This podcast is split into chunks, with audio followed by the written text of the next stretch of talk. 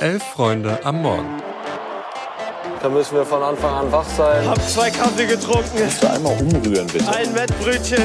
Also wenn das ein Chiri ist, weiß nicht, Digga. Soll der Cornflakes 10 gehen, aber... Das ist kalter Kaffee. Sag ja Eier, wir brauchen Eier. Es ist Donnerstag, der 23. November und ihr hört Elf Freunde am Morgen. Ich bin Greta und an meiner Seite ist Eva. Guten Morgen, Eva. Guten Morgen, Greta. Wir sprechen heute über die Champions League der Frauen, vor allem über Eintracht Frankfurt, über Rudi Völler und sein unglückliches Interview und haben am Ende noch einen eher spaßigen Newsflash für euch. Viel Spaß!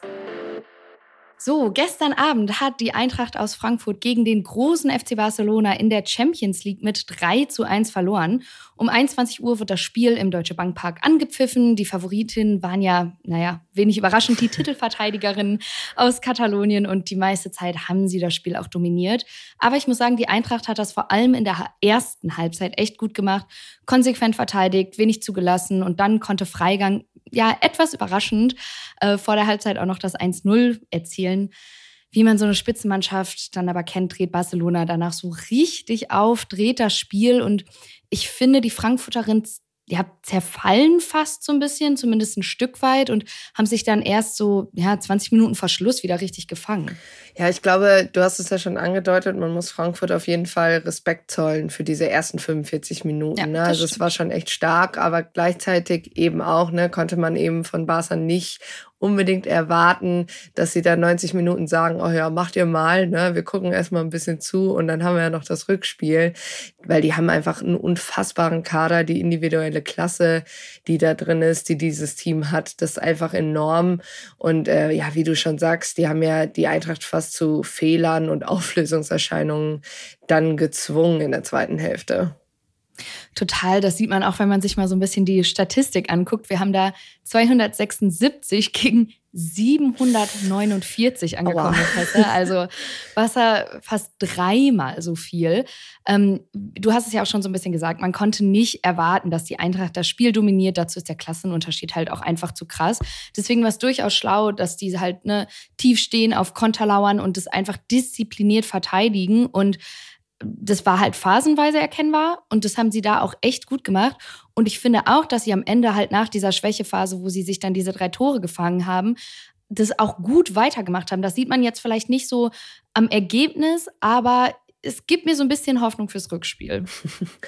Ja, und obwohl ich auch wirklich nochmal betonen muss, jemand wie Laura Freigang, die ja auch das Tor macht, die ist einfach so enorm wichtig für dieses Team. Die ackert so viel. Das hat richtig Spaß gemacht, der zuzuschauen. Und ich finde auch einfach schön, dass sie ja gesagt hat, dass sie in Frankfurt bleibt, weil sie sich da einfach wohlfühlt und deshalb auch andere Angebote einfach abgelehnt hat. Ja, und ich bin treuen Podcast-HörerInnen ja sowieso als Freigang-Fan bekannt und deswegen freue ich mich auch total, dass Laura Freigang uns gestern direkt nach dem Spiel ein bisschen in ihre Gefühlslage mitgenommen hat. Also natürlich war das heute ein absolutes Highlight zu Hause gegen Barcelona. Das hat man echt nicht alle Tage. Ähm, dann gerade die ersten 45 Minuten waren fast magisch. Also ich kam in die Pause und ich dachte so, was passiert hier gerade, kneift mich jemand? Aber dann weiß man, es geht halt noch 45 Minuten und es ist Barcelona. Und das ist dann leider auch äh, sehr eindrücklich passiert in den ersten 15 Minuten, glaube ich, der ersten Halbzeit. Da kriegen wir, glaube ich, die Tore viel, viel, viel zu einfach. Und wenn Barcelona 3-1 führt, dann kriegst du den Ball auch kaum noch weg von denen. Ähm, das ist schwierig, ja, wirklich noch ins Spiel reinzukommen. Dafür sind sie dann einfach zu gut. Aber was mich sehr positiv stimmt, ist die Art und Weise, ähm, wie wir verteidigt haben, wie wir angegriffen haben.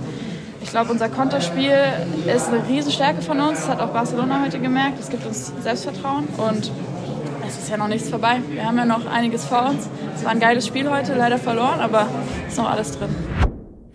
Ja, eine sehr spannende Analyse, wie ich finde. Und äh, defensiv fand ich es ja auch bis auf die drei Gegentore logischerweise auch echt stabil. Gerade Sarah Dorsun hat richtig in der Defensive abgeliefert, richtig starke Passquote und fast alle Zweikämpfe gewonnen und auch Stina Johannes im Tor mit ein paar guten Paraden. Ja, total. Ich finde auch, Stina Johannes hat sich da irgendwie zu so einer richtigen Bank quasi im Frankfurter Tor geackert. Und ich glaube, es ist auch gar nicht so abwegig, dass die da jetzt irgendwie gut und halbwegs optimistisch fürs Rückspiel rausgehen. Heute Abend spielt dann die nächste deutsche Mannschaft in der Champions League. Um 18.45 Uhr trifft der FC Bayern im, Achtung, Stade Jean Bonny ich hatte kein Französisch, tut mir sehr leid, auf Paris Saint-Germain. Und die äh, Frauen von Bayern, die haben ja jetzt äh, noch kein Pflichtspiel in der laufenden Saison verloren. PSG musste sich aber in der Gruppenphase zuletzt 2 zu 0 gegen Ajax geschlagen geben. Ja, und bei PSG spielen ja mit Kachoui und Katoto zwei Französinnen, die man, glaube ich, auch von der WM noch ganz gut im Gedächtnis hat. Auf jeden Fall.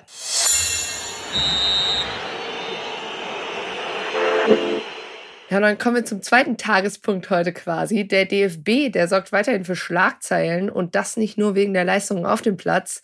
Sportlich war es ja sowieso nicht so die Länderspielpause des DFB, aber auch neben dem Platz gibt es schon wieder genug zu diskutieren. Grund dafür Sportdirektor Rudi Völler, der saß am Wochenende nämlich in dem Format Waldis dritte Halbzeit bei Waldemar Hartmann und hat über die DFB 11 gesprochen. Ging's um Weißbier? naja, nach 20 Jahren haben sie auch mal ein anderes Thema als Weißbier gefunden. Zum Beispiel, wer die besseren Stadionbesucher sind. Ach so, klar. Aber naja, Spaß beiseite. Ähm, also klingt ansichts der aktuellen sportlichen Krise sowieso nicht nach der besten Idee, sich da nach dem Türkei-Spiel hinzusetzen. Aber Greta, für einen Shitstorm, da hat ja am Dienstag und Mittwoch aus einem anderen Grund gesorgt. Der Sender, der das Format hostet, ist NIOS, ein rechtspopulistisches Portal, das unter anderem von Ex-Bildchef Julian Reichel gegründet wurde. Ja, und das war Rudi Völler anscheinend nicht so richtig klar. Also er hat Waldemar Hartmann wohl aus alter Verbundenheit persönlich diese Zusage fürs Gespräch gegeben, das berichtet T-Online. Und Hartmanns Sendung gibt es auch erst seit August. Völler war jetzt der erste Gast in der Sendung und aufgenommen, hast du ja auch schon gesagt, wurde es nach dem Türkei-Spiel. Ich glaube, Völler dachte, der setzt sich da entspannt hin und die schnacken so ein bisschen. Problem jetzt, der saß da halt in offizieller DFB-Kleidung, also als Repräsentant quasi bei diesem rechtspopulistischen Sender. Ja, und das Problem dabei ist, glaube ich, auch, laut T-Online will sich der DFB dazu auch nicht mehr in einem offiziellen Statement äußern. Und das ist tatsächlich für mich schon ein fatales Zeichen, selbst wenn sie vom Besuch jetzt erstmal nichts wussten. Er ist da halt trotzdem als Repräsentant. Und bei allen Witzen, die wir ja auch schon rund um die Personalie Völler gemacht haben, ja, Völler hat ja auch in der Vergangenheit schon so Kommentare gemacht, die politisch gesehen vielleicht schon eher konservativ waren. Das stimmt, da kann man auch auf jeden Fall drüber streiten, aber ich finde, am Ende des Tages ist das halt irgendwie so, ich will jetzt niemandem zu nahe treten, aber die Einstellung eines älteren Herrn, der irgendwie Gender ein bisschen gaga findet, so nach dem Motto. Aber das wiederum ist jetzt halt schon problematischer, weil dieser Sender eben gerne mal gegen alle möglichen Leute hetzt oder Nachrichten sich irgendwie hinbiegt, äh, damit sie ins populistische Weltbild passen oder Habeck quasi die Schuld fürs Ende der Welt geben, so nach dem Motto. Ähm, die Frankfurter Rundschau hat das so ein bisschen als Fox News auf Deutsch abgestempelt und ich glaube, das trifft es ganz gut. Ja, wie gesagt, beim DFB war man nicht glücklich drüber, aber da scheint es momentan doch keinen Klärungsbedarf zu geben. Ja, Problemlösung durch Ignorieren, das hat ja immer schon geklappt. Und ich würde sagen, das machen wir jetzt auch und kommen zum Newsflash.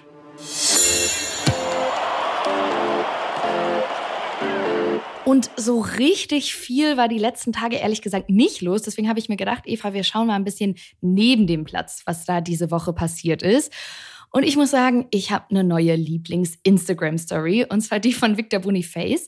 Der hatte nämlich einen herrlich ungewollten Cameo in seiner Story.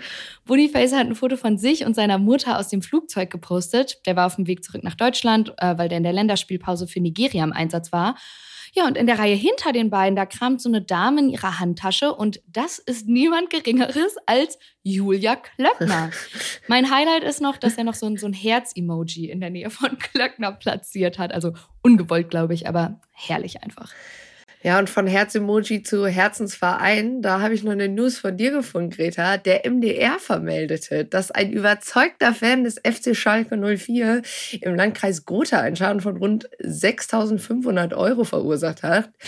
Nach Angaben der Polizei hatte der Mann Kabelbrücken von der Baustelle entfernt, weil sie in schwarz-gelb waren. Offenbar schienen ihm die Kabelbrücken in den Farben des BVB zu stören. Und wie gesagt, Schaden in Höhe von mehreren tausend Euro und das bei den finanziellen Problemen des S04. Ja, es, es, tut mir leid, es ist da ja einfach so über mich gekommen, was soll ich sagen? Ähnlich schien es übrigens den DFB-Männern am Sonntag zu gehen. Da ist es auch über sie gekommen. Und sie haben aber bewiesen, dass sie den Kontakt zur Fanbase nicht verloren haben. Die sind wie wir. Es ging abends nämlich noch schön zum Dönermann. Das hat die Bild dann zu einem ganzen Artikel ausgeschlachtet, hart recherchiert, wer was bestellt hat. Was glaubst du, ähm, Eva, was bestellt zum Beispiel so ein Thomas Müller? Boah, Alter, keine Ahnung. Der fragt bestimmt nach scharfer Soße und extra Zwiebeln oder irgendwie nach Leberkäse. ja, fast. Dönerkebab komplett mit wenig scharfer Soße und ohne Knoblauchsoße. Ja, dann hätten wir noch Sané, Dönerkebab mit viel Eisbergsalat, also in Großbuchstaben, dazu Kräuter und Knoblauchsoße. Investigativjournalismus am Limit, würde ich sagen. Ja, hat so richtig Sauerlauf-Vibes, selbst für die Bild. Ne? Aber wir kommen zum Schluss nochmal auf äh, Bundesligaspieler zurück und haben da auch neben unseren Lach- und Sachgeschichten der Woche eine gute Nachricht dabei. Stefan Leiner ist nach erfolgreichem Abschluss seiner Krebstherapie zurück ins Training bei Borussia Mönchengladbach eingestiegen. Im Juli gab es ja die Diagnose Lymphknotenkrebs, wurde glücklicherweise noch früh genug erkannt und so kann Leiner rund ein halbes Jahr später wieder Schritt für Schritt ins Mannschaftstraining einsteigen. Auf jeden Fall gute News, da freuen wir uns. Und äh, auch gute News, wir haben die 2000 Bewertungen geknackt. Vielen, vielen Dank dafür.